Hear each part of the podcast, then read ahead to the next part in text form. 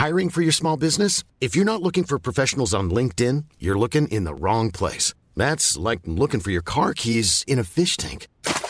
LinkedIn helps you hire professionals you can't find anywhere else, even those who aren't actively searching for a new job but might be open to the perfect role. In a given month, over 70% of LinkedIn users don't even visit other leading job sites. So start looking in the right place. With LinkedIn, you can hire professionals like a professional. Post your free job on linkedin.com slash people today.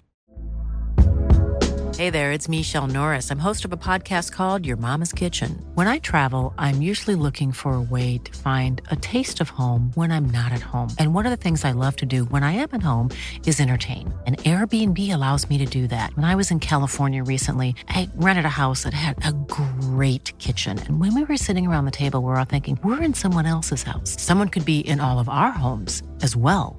If you have a home, but you're not always at home, you have an Airbnb. Your home might be worth more than you think. Find out how much at airbnb.com/slash host. Creo que el bienvenido sobra, ¿no? No sé si es tradición o no es. Tradición, Es tradición. tradición. Bienvenidos al episodio 171, entonces, de Dos Nombres Comunes. Nos fuimos unas semanas, yo creo que no hay mucho de comentar acerca de eso. A lo mejor durante el episodio puede haber comentarios sobre cosas que pasaron. A ti, tú estuviste involucrado en... en- No tenemos que excusarnos por no, no, no, no, no es para ¿Cuántas- nada es... semanas? Tres, ¿verdad? Sí, creo que sí, fueron tres semanas. Sí, tú estuviste involucrado en, un- en un tema medio fuerte. A lo mejor lo podemos guardar para más adelante en el episodio.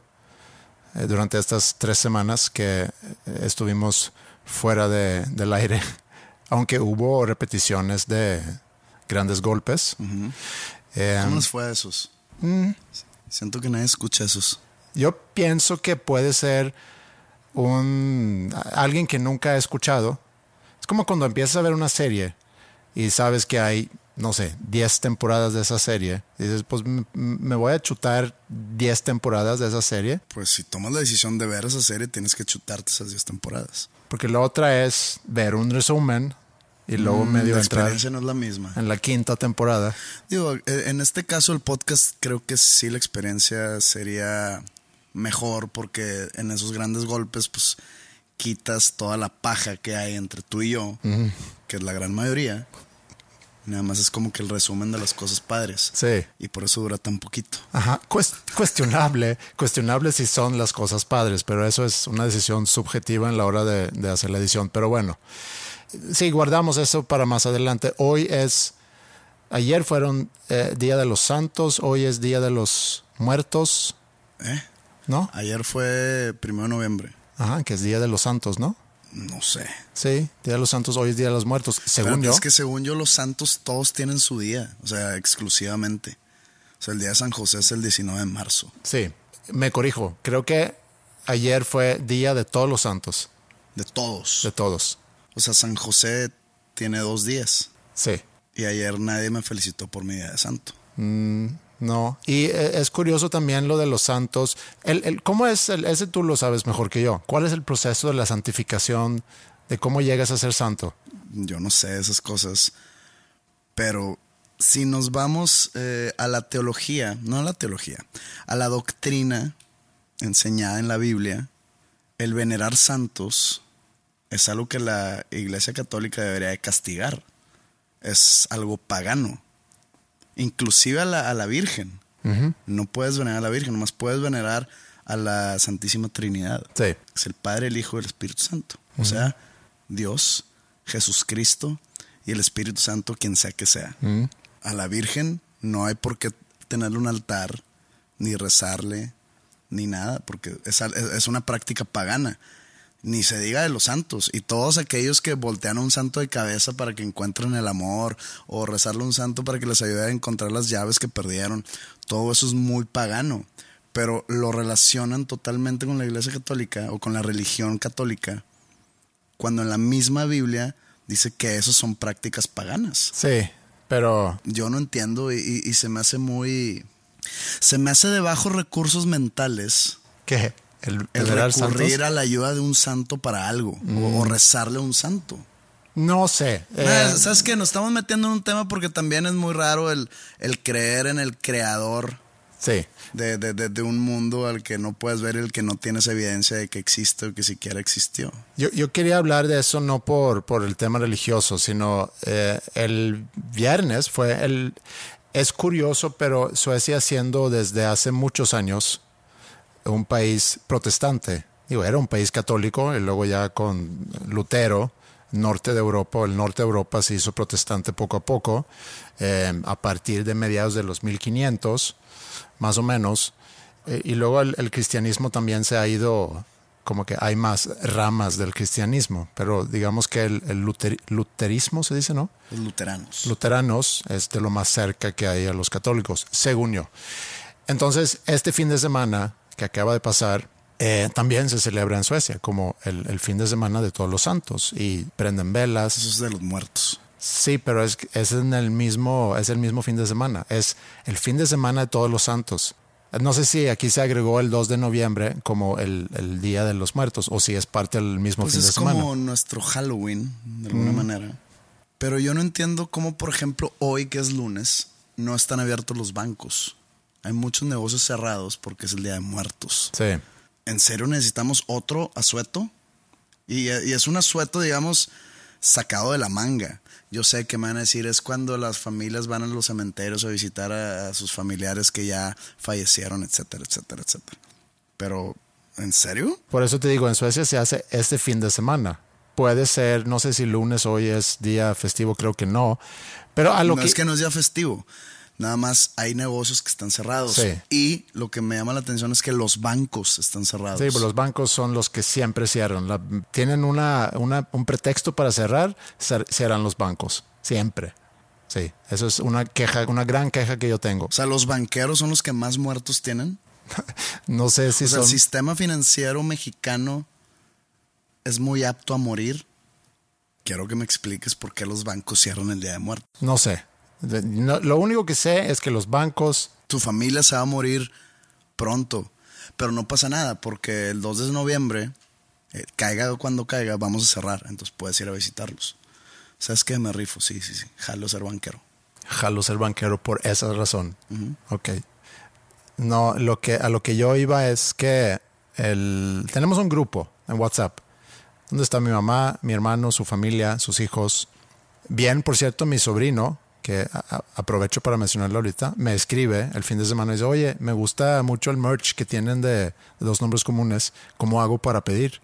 Entonces tenemos ahí Tenemos clientes suecos. clientes internacionales. No hay envíos internacionales. Yo en este caso voy a hacer obviamente una... Me pregunto si los Excepción. otros podcasts tendrán clientes internacionales. eh, creo que de Suecia no. Así de internacional de otro continente, creo que no. O sea, somos un podcast intercontinental. Sí, intercontinental. Para que se metan a la tienda, dosnombrescomunes.com, diagonal tienda. Hay hoodies y hay también playeras de manga larga eh, para que pidan. Estamos ahorita en una preventa donde incluimos también una foto con firma. Alguien me preguntó, ¿es firma real o es como digital? Es real, ¿no? Pues sí, se me hizo muy rara la pregunta. Hay gente que... Hay preguntas bien raras en el internet. Pero, pero hay gente que manda fotos así, a Supongo que debe haber, digitales. pero no hacen la aclaración que la firma es digital o, que, o que es un sello o que está impresa. No, aquí es. Aquí estamos es- aclarando. aquí estamos aclarando. Aquí es todo real. Pero bueno, entonces en Suecia se celebra el Día de Todos los Santos. O sea, la religión predominante en Suecia es el, el protestantismo. Y los protestantes o los luteranos o metodistas o baptistas o cualquier tipo de prote- protestantismo, está media chistosa la palabra de decir, no creen en los santos. Sí, no sé. Pero No tienen la respuesta a esa pregunta. no tengo la respuesta a esa pregunta. A lo que yo iba a decir es que en el grupo el viernes o el sábado que tenemos de WhatsApp empezaron a mandar fotos de que aquí tengo las velas prendidas por mi abuelo, por mi abuela, por mi papá. Eh, y Marcus, mi hermano, también mandó una, una foto con, con velas. y la reacción de Ingrid fue, pues yo no sabía que en Suecia se festejaba eso, así como tú ahorita reaccionas de que, porque si es algo muy católico algo muy quizá, inclusive mexicano. Creo que el Día de los Muertos es muy, muy mexicano, ¿no? No sé qué tanto se festeja eso en, otros países, pero aquí es una tradición, sobre todo en el centro del país, con altares y con cosas así. Y eh, pensé que, bueno, a lo mejor deberíamos nosotros también hacer algo. Al final de cuentas no hicimos nada, pero me puse a pensar en eso de los santos. Que, ¿Qué se tiene que hacer para? No tanto qué se tiene que hacer para, pero que pudiéramos nosotros, hace rato te pregunté, ¿qué, ¿cuál es el proceso para que alguien sea considerado santo? Y si también está de cada quien de pensar en los que ya se murieron como santos. A lo mejor por eso se divide. Tenemos el Día de los Santos. El de los muertos. Ajá, y luego los Días de los pues, Muertos. como dicen, hasta en los perros hay razas. O sea, tenemos que separar los muertos en, niveles. O sea, tú eres un muerto común y corriente y tú eres un santo. ¿La Madre Teresa de Calcuta es, está santificada? No sé. Y, también es muy cuestionable si debería de, porque también he hay hay una, hay una controversia enorme detrás de, Sí, de, ella. de ella y de su organización. Sí. Entonces se me hace raro que, que haya sido beatificada. Por ejemplo, no sé, yo creo que si no hubieran eh, excavado esas verdades al padre Marcial Maciel, hubiera sido nombrado santo, hubiera sido beatificado. Sí, probablemente. Pero tú tienes a alguien que cercano a ti que se haya muerto que tú puedas considerar decir, para mí fue un santo. ¿Se vale eso? Esa es mi duda, porque yo pensando en la gente muy cercana mía que se haya muerto, o sea, en mi familia, tengo a mis abuelos paternos, tengo a mis abuelos maternos y mi papá.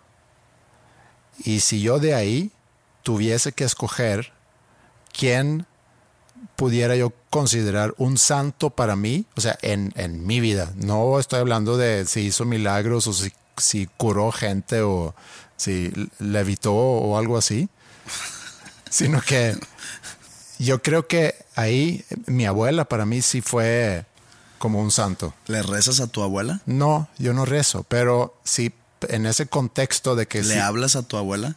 Eh, tampoco, ¿no? Pienso en ella nada más. Yo creo que nadie merece ser santo, porque somos, al fin y al cabo, somos humanos, somos imperfectos, cometemos errores, cometemos pecados, digo, si vamos a estar hablando en ese, en ese terreno, pues vamos a, hablarlo bien. Pecados leves y pecados fuertes.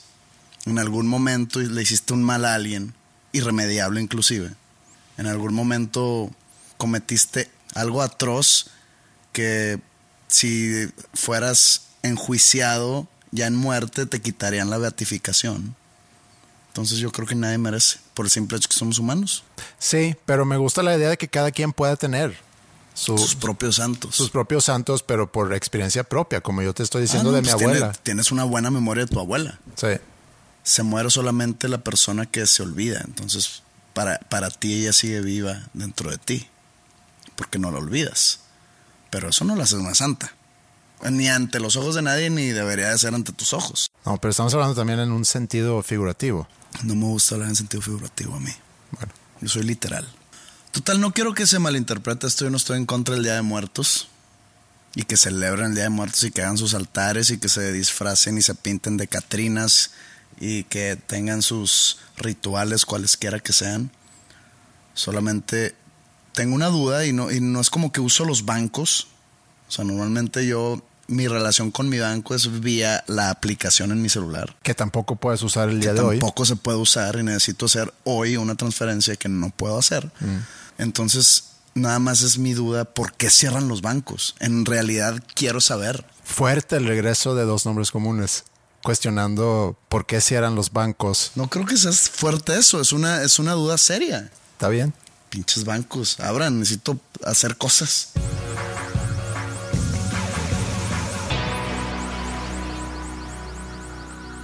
Eh, estas semanas pasadas, digamos que las razones eh, más fuerte, la razón más fuerte por la que no tuvimos presencia podcastística en el mundo, digo, tú tuviste tus cosas, inclusive tú eh, compartiste algunos días conmigo en el estudio por, por cosas de tu trabajo, pero era porque yo entré a mezclar el álbum, ¿no?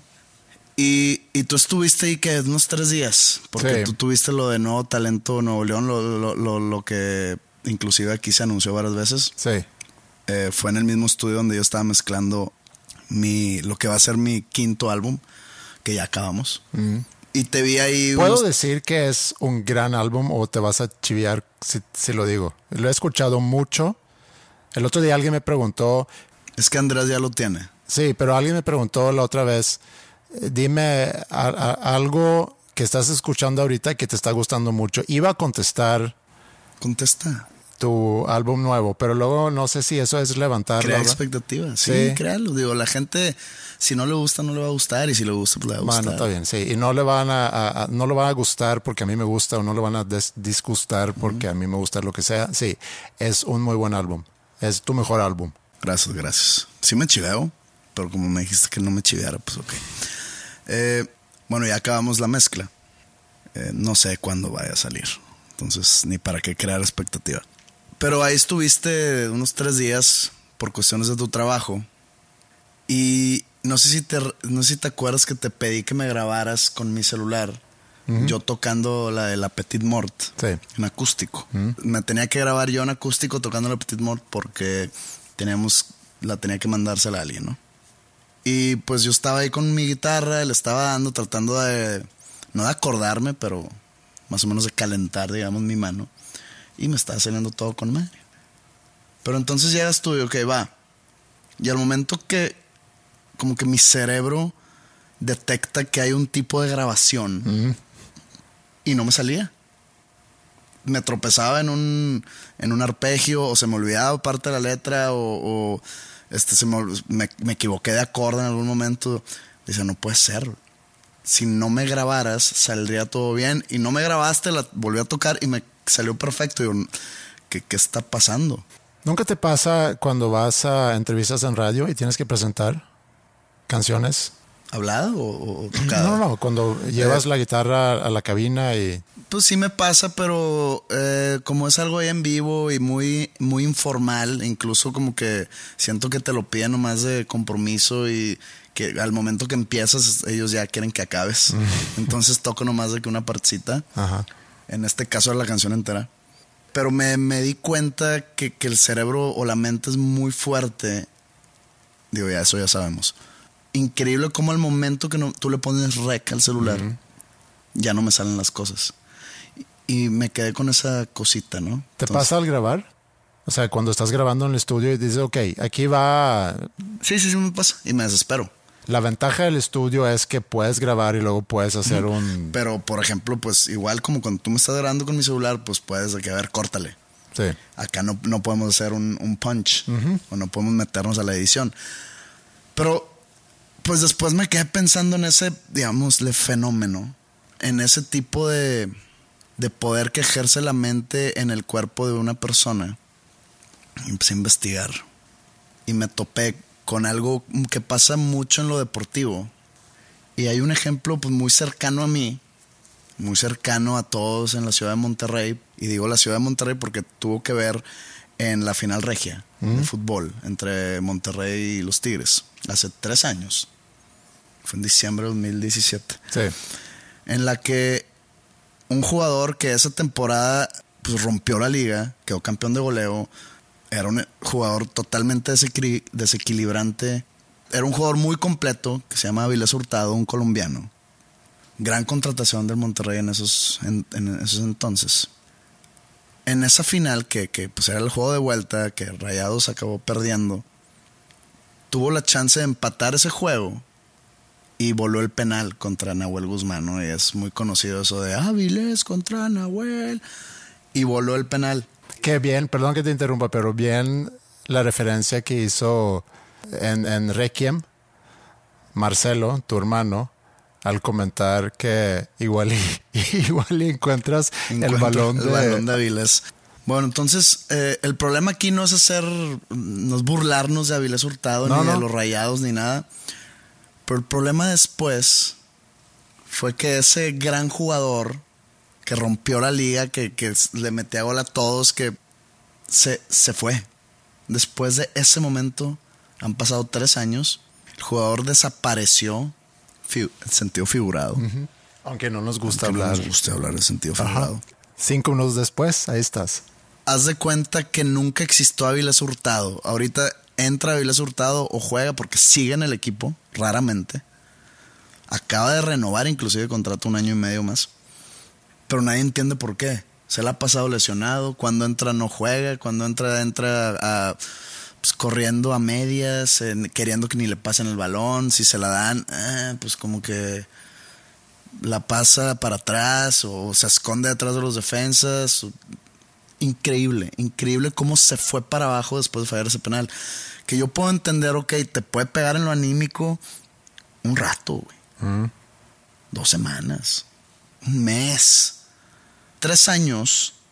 Tres años que eh, eh, es un... O sea, necesitas ayuda psicológica, sin duda. Sí.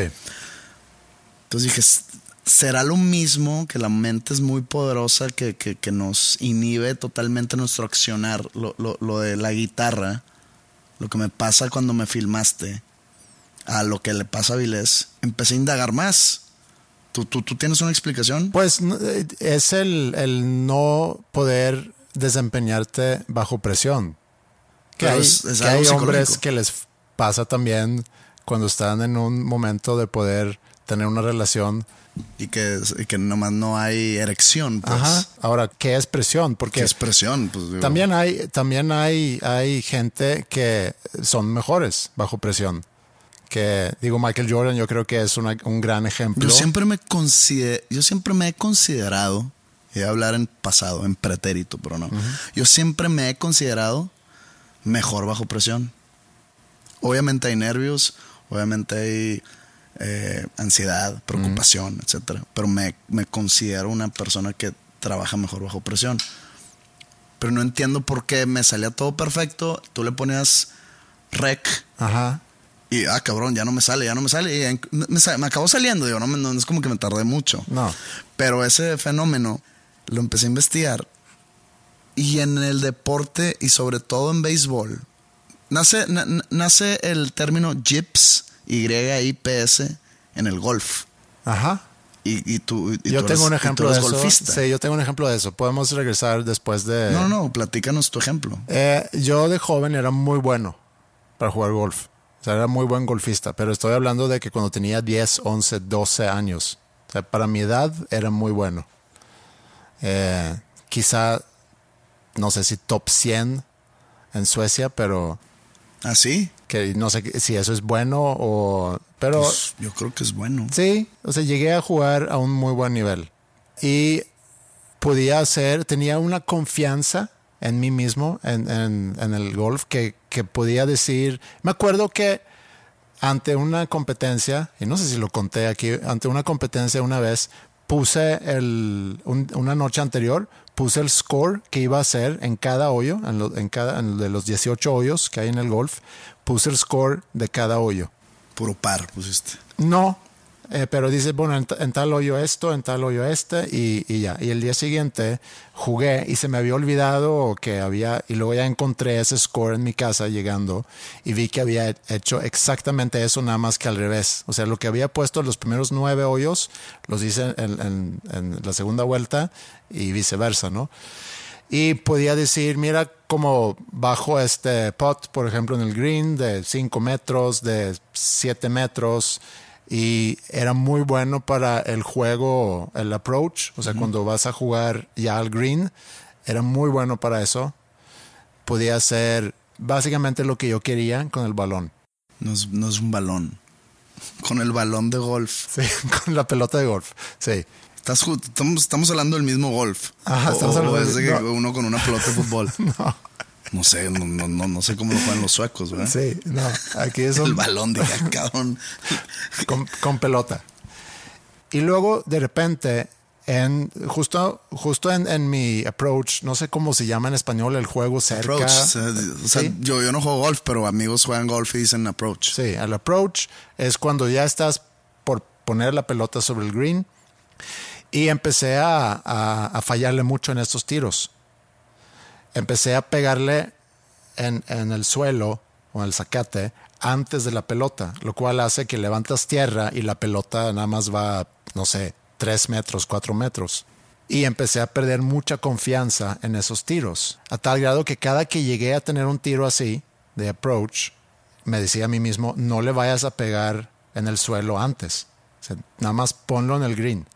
Y antes decía, ponlo adentro de un metro o dos metros del, del hoyo para, para poder meter el pot. Eso era mi mentalidad antes y ahora mi mentalidad era no nada más ponlo sobre el green, no le vayas a pegar antes. Y en seis casos de diez le pegaba antes. Y cada vez que lo hacía, menos confiaba en mí mismo y, y eso hizo que pues ya perdí todo mi juego. ¿Y te retiraste del golf? No me retiré del golf, pero dejé de, dejé de competir. Sí, combinando también con el hecho que si ya quería yo subir otro escalón, tenía que empezar a practicar mucho más. Y ya tenía 13, 14 años, empecé a tener otros intereses y, y ya. Pero sí, ahí se murió mi carrera de golf. Tengo una historia similar en el tenis, pero creo que no es tanto de los jips. Del jips. Es más que yo jugaba mucho tenis de chico, de niño, y lo dejé, y era bueno, y lo dejé porque amigos me decían que era un deporte de mujeres. Entonces me enfoqué en el fútbol. y en el karate, porque cuando yo mi papá me prometió que cuando llegara a la cinta azul me iba a llevar a Disney. Ok. Entonces era fútbol y karate. Dejé el tenis. ¿Y se cumplió eso? Se cumplió. Dejo el tenis Regreso al tenis cuando tenía yo como unos 19, ¿ok? Con mi coach de antaño y todo. Y empiezo a jugar y pues empiezo como que a recobrar el, pues ¿qué, se le puede decir? El toque, la calidad, pues. Y sin decirme, mi coach, llamado Chano, donde quiera que esté, si está escuchando, me inscribió en un Grand Slam, que es un Grand Slam, es un torneo interclub, digamos, no Nuevo León, pero Monterrey, su área metropolitana. Y me acuerdo perfecto que mi primer juego de ese torneo era. Hay un club sede. Hay juegos como que satelitales en otros clubs. Porque pues hay muchos participantes, muchos juegos y no da. En un club solo no da. O a mí me tocó jugar en el Club San Agustín. Si sabes cuál es. Que casualmente yo tenía juego de fútbol en ese mismo club un par de horas antes. Entonces, juego de fútbol no recuerdo, yo tenía 20 años. ¿En qué año es esto? En 2001. Ah, ok. Yo jugaba fútbol en esa liga, pero ya más 2005. Y me acuerdo que, que pues tenía juego de tenis. Mi regreso a cualquier tipo de juego que contara. Y pues varios amigos míos del fútbol les dije, pues quédense y pues acompáñenme a ver. Y era, ya era una categoría baja, era de que la C o algo así. Después llego y, y mi, mi, contrincante es un señor, un señor, no sé, de 45 o algo así. Yo tenía 19, 20 años. Dije, no, hombre, lo va a hacer caer. Traía porra, todo, todo mi equipo de fútbol, eh, mi entonces novia, así, oye, perdí 6-1, 6-1. No podía jugar. Mm. Entonces, pues, llego con mi coach, le dije, güey, ¿por qué me metiste? Porque dije, vaya el tenis, me volví a retirar del tenis por eso, por ese juego. O sea, me, me, me robó la motivación de seguir. Que ya pasaron muchos años más y ya me volví a, a, meter. Que no he querido competir por lo mismo. En el tenis te puede pasar muy fácil en el saque. En el saque. Eh, empecé a investigar. Entonces, el término se llama JIPS, Y-I-P-S, que fue eh, bautizado así por un jugador de golf hace muchos años que empezó de la nada a fallar pots cercanos. Entonces dicen que he's got the jips. Pero es mucho más común en el béisbol. Y un amigo mío, beisbolero, estábamos hablando por WhatsApp en un grupo de fútbol. Y estábamos como que comentando la renovación de contrato de Vilas Hurtado en, en el Monterrey. Y diciendo, pues ah, hay, hay un amigo mío que es muy reventador. Y pues empecé a decir que lleva robando tres años aquí, así les dice a los jugadores que pues cobran pero no juegan nada. Rateros y vividores, así les dicen, ¿no? Lleva robando tres años, ¿cómo es posible que lo renueven un año más, un año y medio más? Y que increíble cómo el fallar ese penal le ha arruinado tres años su carrera. Y dice un amigo, el mi amigo beisbolero, de que deberías de checar lo que le pasó a Chuck Knobloch. Y yo, ¿quién es ese güey? No, pues un ex jugador de béisbol, eh, All Star. Ganó series mundiales con los Yankees. All Star Player. Segunda base. Empezó de la nada a no poder tirar la bola a primera. No sé si, si tienes dimensionado eso que te estoy diciendo. Sí. O sea, el segunda base, cuando, va, cuando está bateando a alguien, se pone entre primera y segunda base. Sí. Del otro, entre segunda y tercera, está el shortstop, ¿no?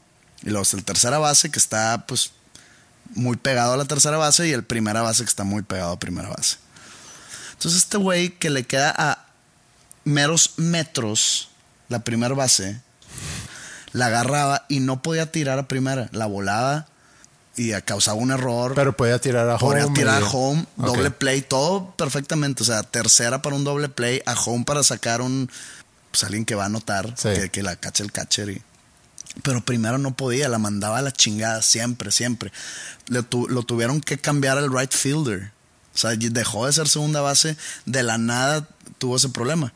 Y empecé a investigar y ha habido pocos casos, pero sobre todo de pitchers o inclusive de segunda base había otro que se llama Steve Sachs, que jugaba de hecho en los Dodgers, recientes campeones, que también tiene esa bronca.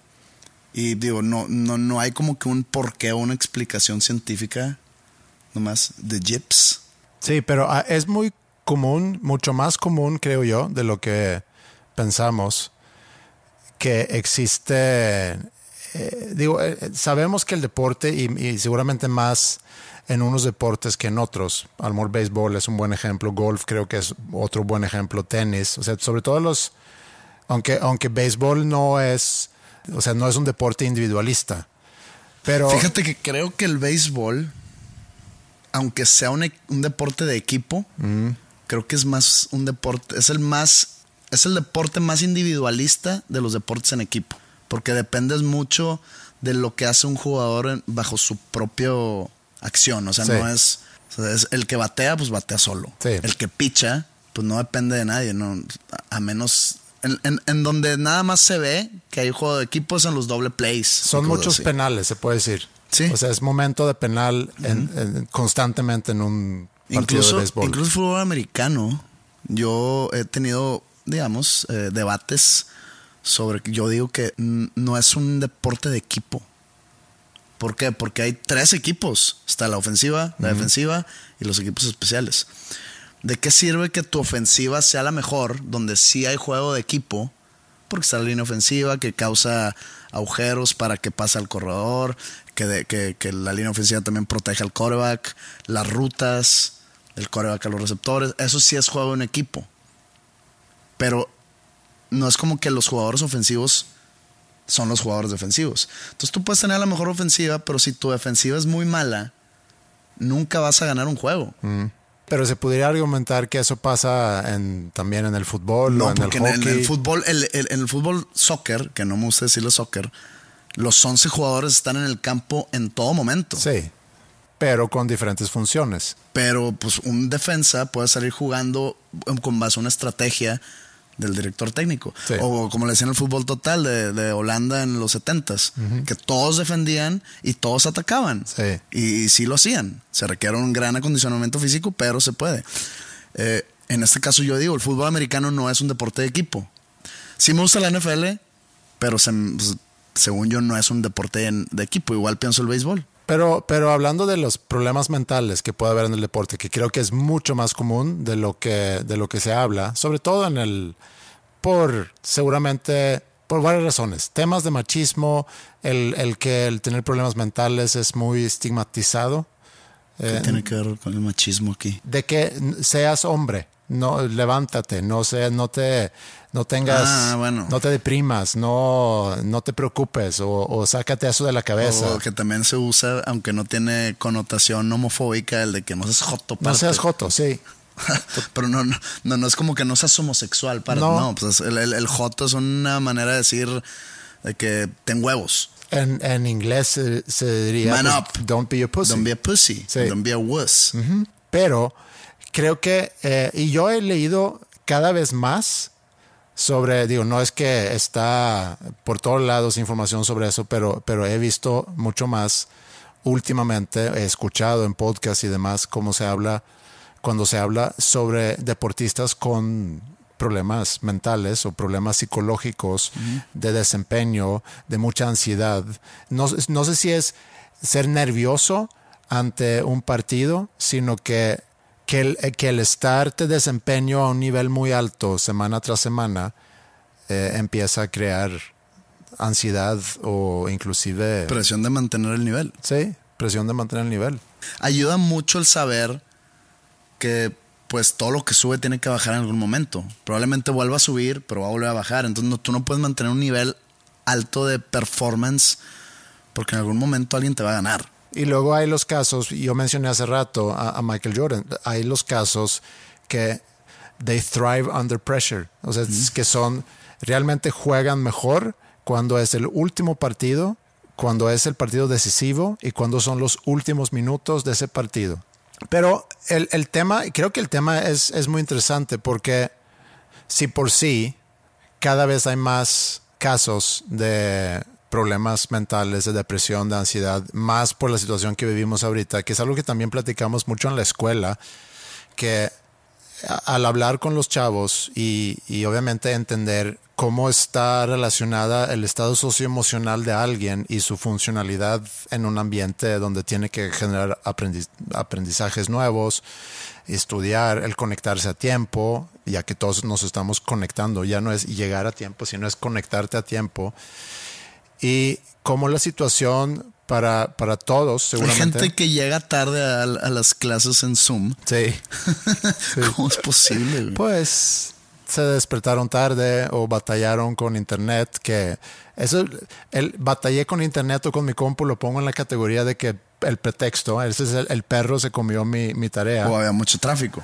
Sí, o había mucho tráfico en internet. No, cuando iba a clase, no, pero es tráfico ah, claro. Sí, sí, sí. Pero aquí es mucho tráfico en internet y batallé por. Batallé para llegar. Para llegar, sí. Se me cruzaron unas páginas porno por ahí. Espero que no.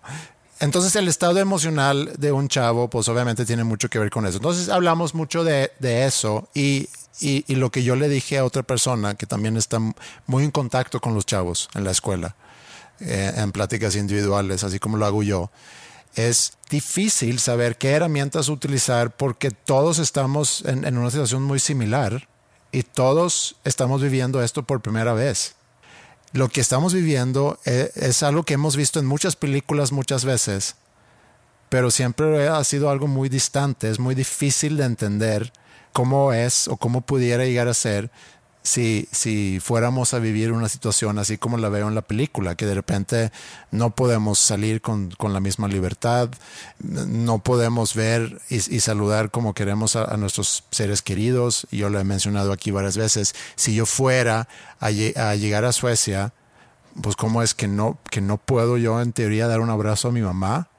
O, o, el hecho que no pude ir al, al, funeral de mi papá. O sea, son muchas cosas que si hace un año me hubieras dicho que en unos cuantos meses el mundo va a entrar en una situación donde todo eso, lo que yo acabo de decir, no va a ser posible. Es muy difícil de, como que de, asimilarlo.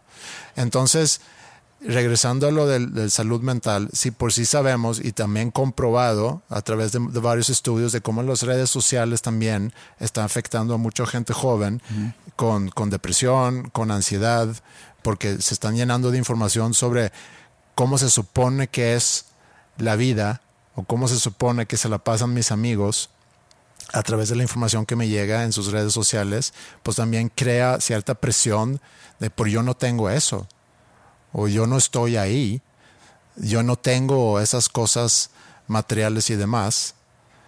A mí me da mucho gusto que cada vez se habla más de ese tema, porque creo que es, hace rato dije que es estigmatizado. Creo que es muy importante quitarlo y, decir que te puedes sentir mal físicamente, te puedes sentir mal psicológicamente y un malestar psicológico no es nada más suénate la nariz y, ya, se te quitan los mocos. No aplica el joto, o sea, no es tan fácil. No.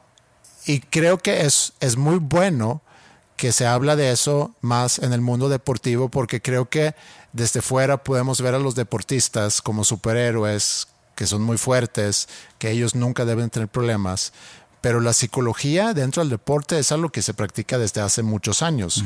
Quizá no tan abierto, pero yo estoy seguro que alguien como Avilés Hurtado está o debería de. Eso no sabemos si está como que tratándose ese, vamos a decirle trauma, aunque no es un, digamos, un trauma per se, vamos a decirle de ese trauma de fallar ese penal. Pues yo creo que es un trauma, porque lo que significa, o sea, para empezar es una final. Es una final. Últimos minutos. Últimos minutos en tu ciudad, en tu cancha, contra el equipo más rival que tienes. O sea, ¿tú crees que sí está siendo tratado, estuvo siendo tratado en su momento? Yo quiero pensar que sí, y si no, lo veo como un gran error del club. Pero pues no, no ha dado resultados entonces de supuesta terapia. Pues tiene un quizá mal terapeuta.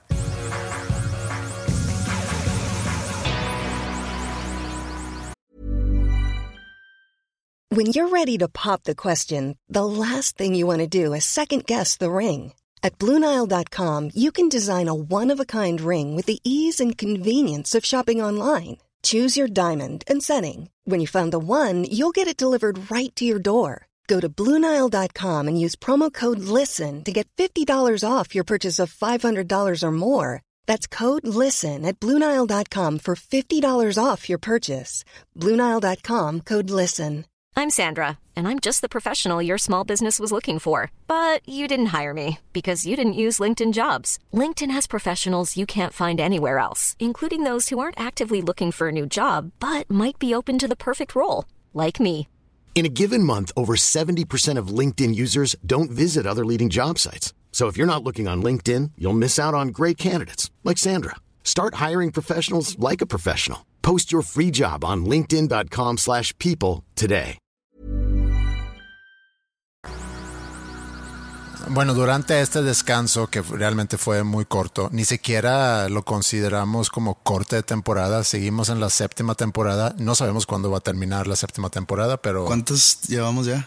de esta temporada no sé. Ya son, son muchos. Vamos por el récord de episodios en una temporada. Eh, sucedió algo y no me veo involucrado, pero semi involucrado. Eh, un día estoy en la escuela en School of Rock, llega Flippy me Tienes que aclarar quién es Flippy o... pues a lo mejor Flippy es eh, pues socio, amigo, es productor de, de- de Salmos, productor de tu nuevo disco, guitarrista de Jumbo. Yo creo que la gente eh, lo hemos mencionado en varias ocasiones. Pero llega a School of Rock y eh, me dicen, pues es que eh, tuve un break ahorita en el estudio, estaban trabajando en el estudio de Bucho, con pues haciendo demos, realmente, y- no, No, ya estábamos grabando. Sí, ya estaban grabando. Es más, habíamos ya terminado de grabar. Y llega y dice, ¿qué vas a hacer ahorita? No, pues nada más tengo que acabar unas cosas y luego voy a comer. Pues vente a comer, vamos a ir a comer. Ah, ya me acordé. Y, y entonces, eh, pues vamos a comer, eh, vamos al estudio juntos. eh, está ahí Germán Gallardo, el guitarrista de, de- de la doble De la W, W. la, la banda con la que toco en vivo. Está Bucho, y está Flippy, estás tú. Y bueno, Bucho no podía, no sé qué tenía que hacer otra cosa. Y los demás fuimos a comer. Llegamos a un restaurante, entramos, nos toman la temperatura como es el Hacía mucho calor. Hacía mucho calor ese día, sí. Eh, llegamos, nos toman la temperatura, creo que a ti te marcó 38. 38. 38 a... 38 punto algo. Sí, o sea, que imposible. Sí, es mucha temperatura. y, y sobre todo, tomando en cuenta que esos aparatos normalmente marcan 35, 36 y feria. Cabe mencionar que yo me sentía a la perfección. Sí, tú no, tú no mostrabas signos de... De ningún tipo. Ajá. Y a Germán se me hace que también... Le salió marcaron- de que 37.9 o algo así. Y Germán era que, pues, Y amablemente nos rechazan la oportunidad de, de poder comer ahí. creo que nunca me habían corrido de un lugar. Y bueno, tomamos la decisión de ir a otro lugar, llegamos ahí. Creo que ahí no nos tomaron la temperatura. Tenían el termómetro porque es importante para, el final, para el finalizar esta mini anécdota. Ajá. Tenían el termómetro en la entrada. Sí. Entonces nos metemos al restaurante, ordenamos y continúa. Sí, comimos, hablamos muy a gusto y luego ya nos, nos vamos. Y al salir, pedimos, oye, ¿nos puedes tomar la, la temperatura? Y ahí sí habías bajado tú la temperatura Me salió considerablemente. 32. 32. Dije, ah, cabrón, ahora estoy muerto. Sí, es como Monterrey, que en la mañana... Sí, soy como Monterrey. En la mañana despiertas hay 12 grados y en la tarde ya estás en 38.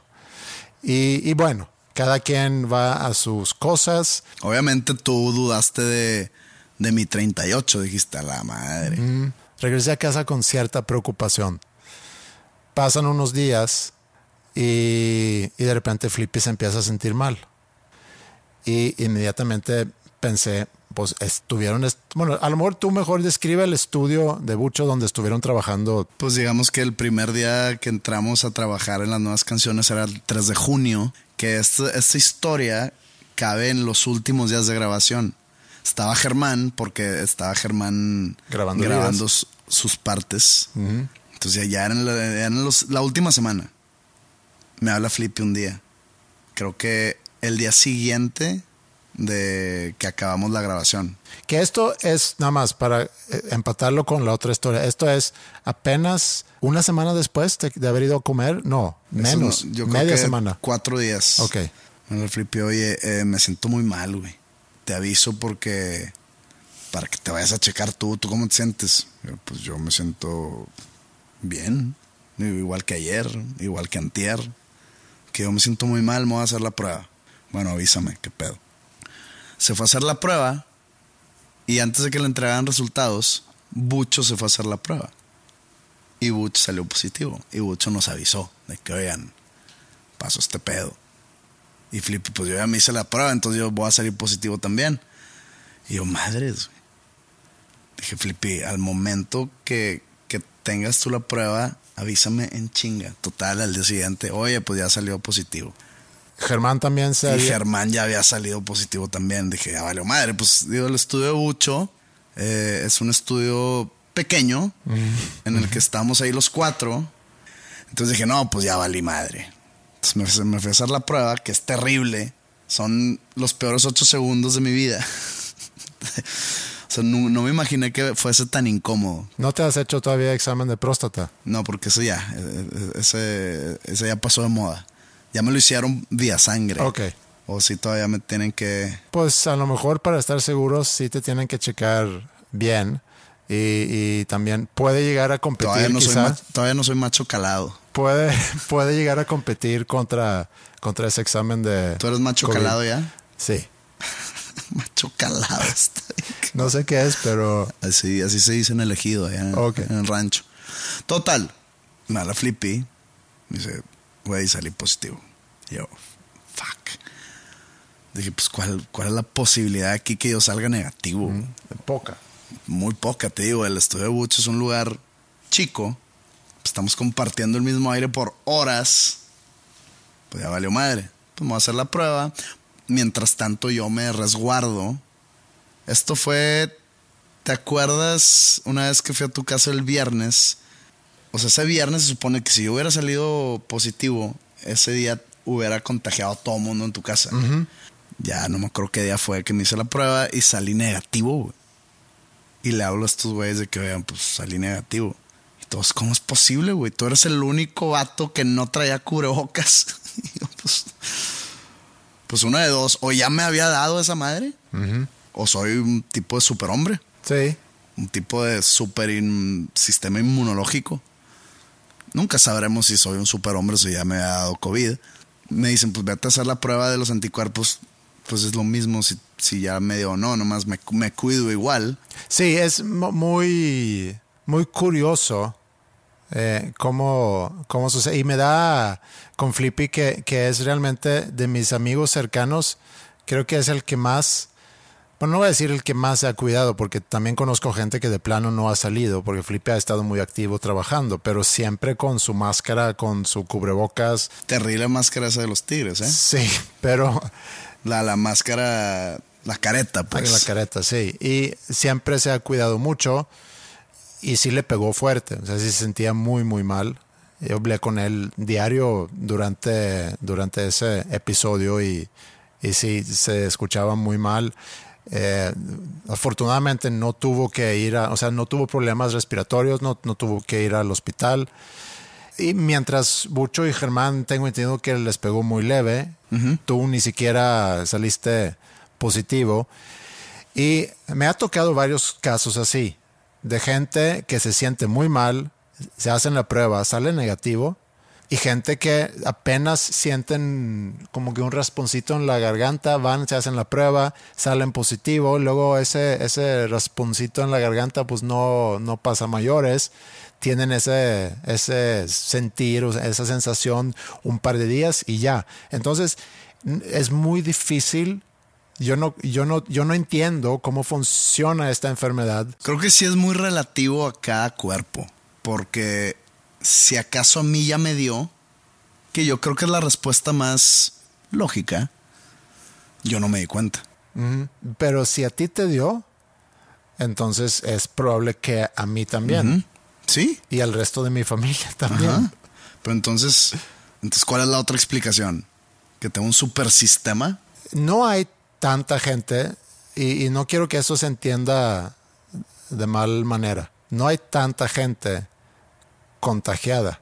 O sea, si lo vemos como porcentaje de la población, hay mucha gente contagiada, sí. pero a proporción no. Pero a proporción no. Y la única forma de saber esos números de defunciones obviamente es fácil de, de medir.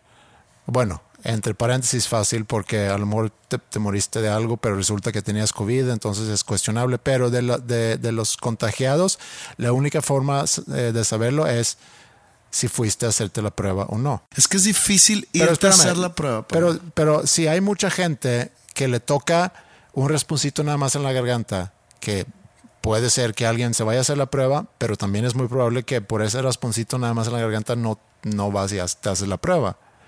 Entonces, yo no sé cuánta gente en realidad está o en su momento se contagió. Y cuando en Suecia, creo que en España hicieron lo mismo, ya tenían ahí la idea de que a lo mejor estamos llegando ya a una inmunidad colectiva y empezaron a hacer muchas pruebas de anticuerpos y resulta que había muy poco porcentaje de gente con anticuerpos. Ya no sé, y ya no sé qué, qué hacer con todo esto. Es complicada la decisión de irte a hacer la, la prueba sin que tengas tú un síntoma o sin que hayas estado en contacto directo por ejemplo en mi caso, con gente ya salida positiva. Imagínate, pues tú estar, tú, llevas tu vida normal, no normal, sino con las precauciones y todo, pero pues tú estás llevando tu vida y ¿por qué dirías, déjenme hacer la prueba? Cuesta 3.500 pesos. Yo sé que hay lugares donde es gratuita, pero me han dicho a mí que no es tan certera. Por más que sea la misma, que no es tan certera, que por algo es gratuita, bla, bla, bla, no sé lo que se dice. Siempre cuestiona lo que es gratis obviamente. Cuando dicen es muy, es muy bueno para ser verdad, es por algo. Sí. Entonces, pues yo me fui a hacer la prueba y me costó 3.500 pesos. Así como la gente cuestiona si la foto va a llegar con una firma real por ser incluida en la compra. Pero en este caso, este podcast sí es, eh, sí hay, sí es muy bueno para ser verdad. Pero regresando, o sea, a mí me costó 3.500 pesos esa prueba. Que yo me la tenía que hacer sí o sí quiero estar seguro si lo tengo o no. Obviamente estaba casi, yo estaba 99% seguro que lo tenía, pero pues ganó el 1%. Me sorprendí cuando leí el negativo. ¿Y si lo leíste bien? Te lo enseñé, güey. te lo leí en tu casa porque fui a tu casa y tuve que no, no, no te creo, güey. Chingas a tu madre que está, güey. Sí, es cierto. Y si lo leíste bien. Bueno, mira, si, si lo leí mal, que no fue el caso, ya me va a curar. ya, ¿qué más da? Ya, ¿qué más da? Pero sí, la masacre del iglú. Digo, iglú porque se llama el estudio Bucho. Ya todos se curaron, ya estamos todos bien. Ha habido, eh, hay, hay un caso también. La hermana de un amigo se contagió y cuentan por ahí que su esposo no la, o sea, no la dejó hacer cuarentena sola. Quería estar ahí con ella. Digo, un tipo de héroe, entre comillas, que igual puede estar así como que medio zafado a hacer eso. Un santo. Un santo, beatificado. Y que él no se contagió. Sí. Y estuvo, siguió durmiendo con ella, siguió estando con ella, cuidándola mientras se sentía mal. Pero que no. ¿Se hizo la prueba? Sí, es lo que te digo. Entonces somos como un tipo de superhombres. Superhombres slash santos. No creo que yo vaya a ser un santo cuando me muera, pero sí, sí, espero y me recen todos los días.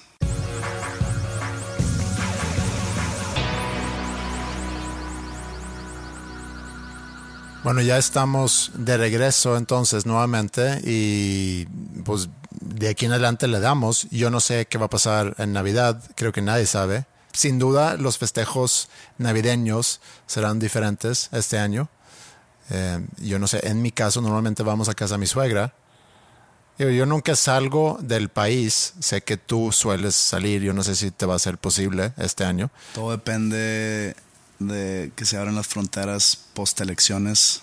Elecciones mañana, martes. Tío, no vale la pena hablar mucho de las elecciones porque, digo, ya cuando, cuando la gente escucha esto ya van a saber. Ojalá que se va a saber. No, no me gustaría que fuese como pasó después de la elección entre Al Gore y George Bush, que No, se es- tardaron varias Yo semanas. creo en- que para el miércoles ya se sabe, ¿no? es más, se puede llegar a saber antes y lo que también escucho por ahí es que si pierde Trump es probable que termina en el bote. ¿No tienen amnistía los presidentes? Eh, mm, ¿Expresidentes? no sé si los expresidentes sí lo Creo- aquí en México sí. Sí, que también es... Está mal. Está mal, sí. en, que en Estados Unidos, la, la verdad no sé. Mm, Cualquier cosa que se diga aquí no lo tomen en serio. Creo que se, seguramente se hará el intento, pero no sé si se va a lograr. Es una persona con mucho recurso, con acceso a, a- mucho apoyo jurídico, entonces no sé. Y tampoco va a pretender hacer un análisis de eso porque no sé lo suficiente. Lo que sé es que cuando escuchas esto probablemente ya vamos a saber quién es el nuevo presidente de Estados Unidos. Yo en algún momento pues quería ver el debate, te dije, oye, vas a ver el debate y tu respuesta fue, también vas a ver el debate de, de las elecciones de Papa. Papúa Nueva Guinea. Ajá. Digo, eso es broma. Yo sé que sí. Es como hoy, hoy, según esto, íbamos a hablar de las elecciones y te dije que, ah, oye, y también hay como que unos disturbios sociales ahí en Liechtenstein, si quieres también tocar el tema. Sí. Pero también es broma, porque, o sea, la- lo que pasa en Estados Unidos siendo la- el país con más he- hegemonía en el mundo, pues nos pega, a- sobre todo aquí a México, porque es el país vecino. Sí. Y es importante. Sí, es importante. Aunque, aunque, aunque sean elecciones de un país que no es el nuestro, es importante porque nos pega directamente. Hace unas semanas me recomendaste una canción del nuevo disco de Bruce Springsteen que se llama House of a Thousand Guitars. Yo la escuché y tengo entendido que es algo político. Creo que inclusive habla de Trump. Hay una frase que dice A clown stole the throne, algo así. Eh, entonces lo veo como una crítica social, crítica al, al- al sistema actual de Estados Unidos, pero también la interpreté como una canción de esperanza de que cuando vamos a llegar a la casa de las mil guitarras, que para mí es un concierto, Pues no hay mil guitarras. no ¿eh? hay, no hay mil guitarras. Creo que no hay ni 100 no, pero hay gente en un concierto, a lo mejor haciendo, haciendo air guitar. air guitar que se pudiera interpretar como, como las mil guitarras. No sé si eso era la intención de, de Springsteen. Creo que la canción es más política. Es una muy buena canción. Y escuchando esa y pensando en eso de las mil guitarras y cuándo vamos a llegar a tener conciertos otra vez, lo veo, lo veo todavía lejos, pero leí hace una semana sobre unas pruebas que están haciendo en Inglaterra. Creo que es para el Festival de Reading, que es un festival bastante grande en Europa. Quieren hacer pruebas de cómo es si, si pueden hacer, logran hacer pruebas donde los resultados de la prueba se puede obtener el mismo día, inclusive dentro de una hora, y que sea confiable, porque sé que hay pruebas ahorita, quizá no sabemos qué tan confiables son, pero si tú llegas a un venue o un lugar donde va a haber un concierto, tienes tu boleto, pero para que obtenga eh, validez tu boleto, tienes que hacer ahí la prueba, salir negativo, y entonces ya puedes entrar al venue. Muy corrompible, ¿no? Suena. Eh, no sé. Tiene que haber, obviamente, muchos factores ahí que, que controla ese sistema, pero pudiera ser un sistema para poder llegar a tener conciertos masivos otra vez, porque O la que le apuren con la vacuna. que la apuran con la vacuna, pero luego también es todo un proceso para distribuir esa vacuna a toda la población. Eh, entonces también puede que la apuren por eso. Sí, que apuren tanto el sacar la vacuna y a que nos la pongan. Sí, estoy de acuerdo con eso. Dense una vuelta por la tienda, dosnombrescomunes.com, diagonal tienda. Allá hay merch nuevo para el frito. Nos daría mucho gusto recibir sus pedidos ahí. Y no sé qué más. Pues aquí la dejamos. Que tengan ustedes un buen fin de semana y nos escuchamos en la próxima semana. Adiós. The blood moon shines across the veil. Bells ring out through churches and jails. I tally my wounds and count the scars. In the house of a thousand guitars. The criminal clown stolen the throne. He steals what he can never own. May the truth ring out from every small town bar. We'll light up the house of a thousand guitars. Well, it's alright,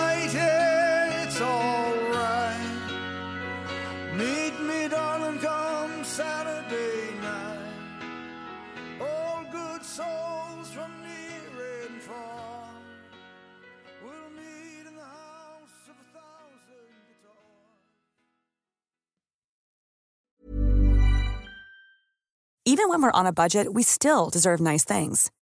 Quince is a place to scoop up stunning high-end goods for 50 to 80% less than similar brands. They have buttery soft cashmere sweaters starting at $50, luxurious Italian leather bags, and so much more. Plus, Quince only works with factories that use safe, ethical, and responsible manufacturing. Get the high-end goods you'll love without the high price tag with Quince. Go to quince.com slash style for free shipping and 365-day returns.